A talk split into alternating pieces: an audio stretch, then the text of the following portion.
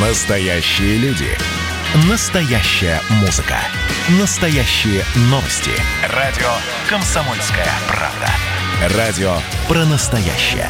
97,2 FM. эм. «Национальный вопрос» Мы продолжаем в прямом эфире обсуждать самые значимые темы и события, которые касаются отношений России с э, другими странами. И э, сейчас э, постепенно перемещаемся в сторону Беларуси, что неудивительно, потому что эта э, тема сопровождает нас на протяжении вот уже э, двух месяцев практически. И в студии по-прежнему политтехнолог, политический советник, генеральный директор коммуникационного агентства Маркелов Групп Сергей Маркелов. И к нам присоединяется создатель, прошу прощения, основатель морского порта Усть-Луга в Ленинградской области области, предприниматель Илья Баскин. Илья Михайлович, здравствуйте. Здравствуйте. здравствуйте.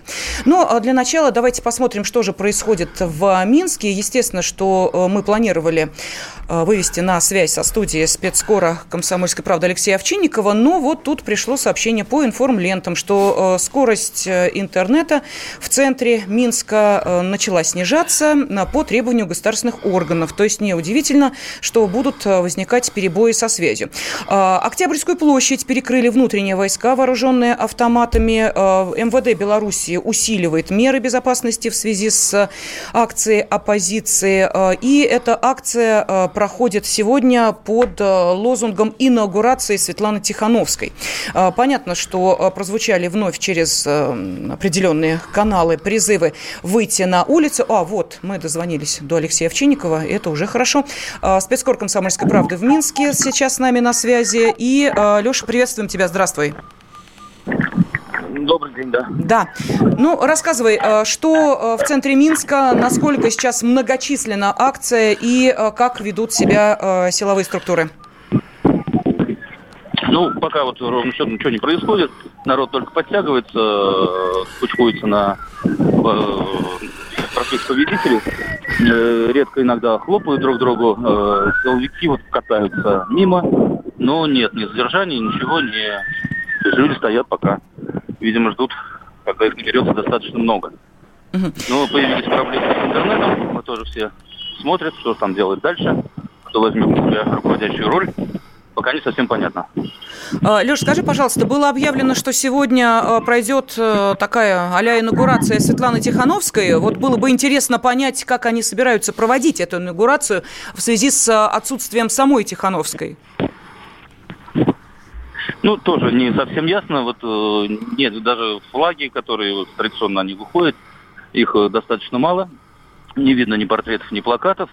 Ну, поговорил с несколькими участниками, они говорят, да, просто вот мы, в отличие от власти, покажем, что нас много, мы просто опять пройдем. То есть, видимо, будет традиционный такой э, воскресный марш. Ну, народу пока немного, тут тысячи не наберется явно. Вот, а со стороны Стеллы, вот той самой, где они любят собираться, вот уже показались микроавтобусы э, силовиков. Посмотрим, что дальше будет. Угу. Спасибо. На связи с нами из Минска был спецкор «Комсомольской правды» Алексей Овчинников. Ну вот мы видим, что, эм, по крайней мере, вот та самая политическая острота момента уже э, потихонечку уходит, несмотря на то, что после инаугурации э, Лукашенко ряд э, стран заявили о том, что не признают и саму инаугурацию итоги выборов, сказали, что они сфальсифицированы. Эм, глава Франции Эммануэль Макрон вообще заявил о том, что Лукашенко уходи, ты должен покинуть пост президента, э, потому что это кризис авторитарной власти и так далее.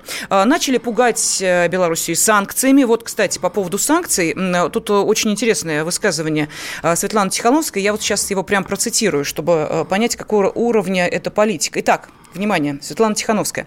Возможные экономические санкции Запада в отношении Белоруссии нежелательны так как несут тяжелый удар по населению.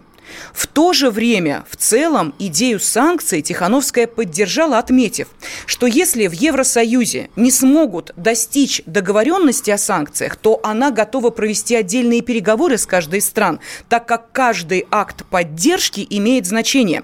И призвала не финансировать режим Лукашенко, так как эта помощь направлена не народу, а против него, и эти деньги используются силами правопорядка.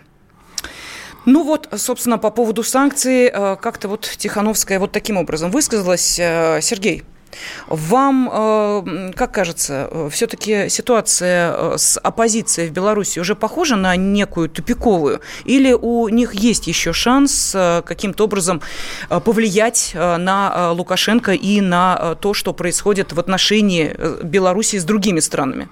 Слушайте, ну, у нас же как бы сейчас находится, назовем, наверное, уже такая вторая, вторая фаза этой всей ситуации белорусской. То есть сначала у нас была ну, условная, назовем, э, проти... конфликт между действующей властью Укра... Беларуси и якобы населением, на самом деле между действующей властью и оппозицией, которая взяла на себя право представлять себя э, как бы э, некими глашатаями населения. А сейчас, после того, как у нас Россия открыта, как бы состоялась несколько, прошло несколько систем системных сигналов от России, от президента Путина о том, что кто будет, э, кто недоволен Белоруссией, то значит будет недоволен э, Белоруссия плюс Россия. И, соответственно, сразу появилась совсем другая история, то есть сразу, сразу отпрыгнуло много, много людей. То сейчас оператором этой ситуации является, внешним оператором ситуации является Россия. Э, она поддерживает действующую власть президента и Лукашенко. И, и, и теперь уже все, все, все понимают, что можно сколько угодно говорить в своих собственных газетах, типа а Макрона а, о том, что там Лукашенко уходи, или там Лукашенко не признаем, и ну, э, незаконно выбранный президент. Но, повторяю, это уже все начинается такая демо, э, пин, это словесный пинг-понг. То есть, другими словами, объективно, объективно э, ситуацию Лукашенко пока держит, без пока, без оговорки моей пока, держит. И тренд, который он сегодня задал, задал вот в исправлении вот этих всех, всех конфликтующих моментов, он задал правильно на, на, на тихо. Он даже, если если честно, то мне даже ну, несколько, неким образом понятна та форма, тот формат инаугурации, который он выбрал, дабы, а, э, не раздражать, э, не раздражать, то есть провести легитимное мероприятие, но при этом э, миним, минимально раздражать все, все стороны, увеличилками которых он находится. То есть спокойно провел инаугурацию, спокойно сделал все, что, все, что надо, и, и, и, и при поддержке России. Ну, не знаю, Сергей, тут бы я с вами, конечно, поспорила, Давайте. потому что инаугурация президента – это э, все-таки э, некий очень важный для страны акт, когда а, президент на секундочку приносит присягу народу. И э, как-то делать это в тайне от народа, ну, здесь есть некие сомнения. Я не представляю себе э, варианта, когда бы президент России, например, провел бы инаугурацию, знаете, так, скрыв ее от публичности. Ну, формально ну, там вот, все штуки были соблюдены все Ну, формально, формально да. Ну, не знаю, не знаю. Мне кажется, что это как раз наоборот, еще больше людей начало раздражать, потому что появился повод говорить о том, что, посмотрите, при закрытых дверях в тайне, почему они сегодня проводят инаугурацию э, Тихановской, э, да, вот такую, да, инаугурацию без э, человека, собственно, без которого они, да, хотят увидеть. Говорят, что портреты там будут инаугурировать, но тем не менее. Ну, это же, ну, действительно, политический абсурд уже, напоминает скорее это. Но за всеми этими политическими надстройками есть очень важный экономический базис. Да. Вот об этом забывать не стоит. Поэтому, да. Илья Михайлович, мы пригласили вас сегодня в студию для того, чтобы поговорить, что да, политика политикой, понятно, еще долго будет оппозиция выходить, это абсолютно точно. Естественно, в стране, как и в каждой стране, есть люди недовольные даже самым идеальным э, вариантом правления. Нет стопроцентной поддержки и никогда не будет даже самому лучшему э, действующему там президенте, главы государства, премьер-министру и так далее. Все это ясно. Возникает другой вопрос. Как жить в новых реалиях? И наступили ли они в отношениях между Россией и Беларусью? Как считаете вы? Ну, вы знаете, я считаю, что единственное, что сейчас это возможно – и необходимо, и просто это уже жизненно необходимо. Это объединение России и Белоруссии. И самое интересное, что это нужно только Белоруссии больше теперь, чем э, даже России. Почему? Потому что если э, смотреть, я исхожу из того, что я смотрю на дело как предприниматель, uh-huh. не как политик, что э, сегодня вот за этими, так сказать, батькиными движениями там потоки перевести сюда, туда. Это все, так сказать, э, ну, его как бы реакция на все это дело. А вот вы посмотрите такую вещь. А что будет затем, когда эти потоки переведут? А будет следующее, что начнется этап ликвидации прибалтийских государств. Они так уже сегодня на почти половину людей уехали. А когда э, снимутся потоки, то могут они пройти вот эту нулевую точку рентабельности, когда у них не будет денег на сохранение своих прибалтийских государств. Ну, где, хорошо, вот сегодня Латвия. Значит, завод по производству шпрот закрылся, до этого закрылся последний завод по производству электричек. А что такое производство электричек? Это транспортное машиностроение, которое есть не в каждой стране, а там было. И в результате возникнет вопрос лет так через 10. А кто же купит Прибалтику? В свое время Петр Первый купил же Ригу и все это дело. И вот у кого они будут? И вот здесь начинается другая история – что вы сказали? Илья Михайлович, мы тут э, как-то с нашими слушателями э, спорили по поводу того, где в бывших советских республиках более-менее приемлемое экономическое положение. Вот когда я сказала, что в Прибалтике оно, ну, мягко говоря, не очень хорошее, мне было сказано, Лена, как вы вообще смеете так говорить? Там такой ВВП на душу населения, да, вот просто прям слушатель мне чуть ли не пальцем угрожал при помощи WhatsApp и Viber, но тем не менее. Вот вы сейчас говорите о том, что ситуация, которая сложилась в Беларуси, может негативно повлиять а, на а, страны Прибалтики. Конечно. Почему? А вот давайте мы на этот вопрос ответ обязательно услышим после небольшого перерыва. Потому что а, в студии основатель морского порта Усть-Луга Илья Баскин, он же предприниматель. И причем здесь морской порт Усть-Луга, и причем здесь другие порты Ленинградской области, вот об этом вы обязательно узнаете через несколько минут. Национальный вопрос. И давайте мы сейчас э, проведем ну, достаточно объемную беседу про... О нашем будущем, в котором теперь возможно все. Раз и сделали некий прорыв. Вот сегодня мы хотим поговорить, прорыв ли это, почему так много шума. Вся страна слышала об этом. Есть те, кто смотрят в небо и мечтают о звездах. Комсомольская правда. Это радио.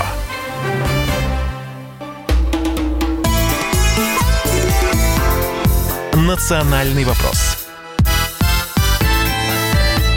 студии политтехнолог, политический советник, генеральный директор коммуникационного агентства «Маркелов Групп» Сергей Маркелов и основатель морского порта Усть-Луга в Ленинградской области предприниматель Илья Баскин. Вот, Илья Михайлович, вы э, начали такую сложную, наверное, для наших радиослушателей логическую цепочку. Мы говорим о том, что экономические отношения между э, Россией и Беларусью выходят на новый уровень, а вы говорите о Прибалтике. А при чем здесь Прибалтика? Ну, дело в том, что я что имел в виду? Что когда сейчас забирают все потоки в Усть-Лугу и в Приморск, Прибалтика остается без грузов. И то, что Лукашенко предложил построить свой порт, ну, так сказать, там терминал в Усть-Луге, это хорошо. И я думаю, что если он построит его, то, в принципе, он и с тарифами разберется. Ему будет что в Прибалтику гнать, что сюда гнать. Вот. И второй момент, который я хочу сказать тоже про эти дела – Здесь есть еще очень большие риски, кроме того, что все хорошо. Значит, риски такие. Э, есть датский пролив, через который тут все суда. И когда э, может быть такая ситуация, что два судна столкнутся, это может быть провокация, кстати, э, это, ну, например, сухогруз везет 3000, тонн, 3000 контейнеров, 60 тысяч тонн, и нефтеналивное судно, 100 тысяч тонн нефти. Ну, столкнулись, ну, была ночь, не сработали там радары, все, встал. И вот здесь важно для Усть-Луги, это и для страны, важно иметь порт-дублер. Таким портом может быть Мурманск. И сегодня из бассейна Балтийского моря мы грузим где-то, я ну, думаю, так по 10 миллиардов долларов в месяц грузов-то. Ну-ка остановите порты, остановите все заводы, цепочки, угу. железную дорогу, в общем, там пошло-поехало. И вспомним, давайте, Первую мировую войну. Когда построили перед ней, перед Первой мировой войной, царь Николай II построил порт Мурманск. А если бы его не было, а если бы не было Второй мировой войне, где бы ленд-лиз наш разгружали. Поэтому сегодня идут вот такие экономические моменты. А вот вы Вспомните, буквально несколько дней назад Путин на собрании Совета Федерации говорит, представляете, какое хамство, они нам не продают, э, значит, композиты. для самолетов. Что значит? То есть наши самолеты уходят на 5 лет, до 25 года на продажу. А представляете, они перекроют даже там на 3 месяца, на 4. Ну что, ну столкнулись. Мы же не виноваты. Ну, подождите, строительство э, вот этого нового терминала, оно, собственно, кому выгодно-то в первую очередь? И вообще, э, Оно выгодно- на чьи деньги это все будет э, строиться? Лукашенко заявил о том, что на деньги, сэкономленные от строительства атомной электростанции, которая, кстати, 7 ноября, вот, по-моему, уже должна быть э, запущена, да? То есть что-то как-то вот не очень понятно. Это наши российские, что ли, деньги? На наши деньги и строится вот этот Ну, я услуги терминал? Я думаю так, что на наши деньги, на деньги инвесторов, я думаю, там выстроится человек 10-15 со своими деньгами. Дайте построить терминал, потому что есть четкая загрузка, экономика. Но я к чему говорю? Что даже построив порт, нужно иметь еще дублеров. Потому что эти ребята, они на провокации пойдут. Ведь понимаете, вот я начал все-таки говорить не только про экономику, но и про экономику тоже. Ведь э, прибалты, они не ожидали поражения в Беларуси. Они думали, что все пройдет нормально и все останется. А сейчас им дали по носу. И вопрос такой. Я вот всегда это говорю, а что будет дальше, когда мы начнем дальше работать? И вот если сегодня Прибалтика остается без денег, ну это хорошо, мы их наказали. Ведь я вот, как я начал строить порт? 91 год. Прибалтика нас там ругала, обзывала там. Вообще, Эстония заняла второе место в мире по экспорту меди. Слушайте, какая медь в Эстонии? И я дал- стал думать, а что мне сделать-то? 91 год, помните, денег нет, ничего нет. Но я стал строить порт. И э, сегодня я вот вижу, да, что без портов, ну, экспорта нету, денег нету. Но у них тоже нету денег. А кто придет на место Прибалтики, когда их обанкротят? Германия, Швеция, Америка или Англия. И кто у нас будут соседи? Поэтому вот эти все вопросы, они, их нужно решать в комплексе. Понимаете? Сергей, ну тогда э, давайте мы попробуем сейчас вот подвести итог э, этой части э, нашего разговора, потому что остается достаточно мало времени, и хочется вот понять, да, сидит сейчас человек у радиоприемника и думает, ну смотрите, как здорово, Белоруссия будет вместе с нами строить терминал в Усть-Луге. Ну отлично, отлично. А, Вот опять же вопрос, который я задала, это в первую очередь, кому нужно и кому выгодно? Это ли начало настоящего взаимовыгодного сотрудничества между нашими странами, о котором мы так много говорили на протяжении 26 лет? Ну, вы знаете, я думаю, что без такого политического объединения наших стран, за которое Россия давно-давно уже ведет переговоры и объясняет Александр э, значит, Лукашенко, что вот почему это выгодно быть, быть единым неким, е- единым неким политическим организмом и так далее, и так далее. А все-таки как бы Лукашенко, все-таки Лукашенко это человек, который, который такой политический тяжело, э, старожила, который больше хитрит, чем, э, чем принимает каких-то реальных решений. Хитрит.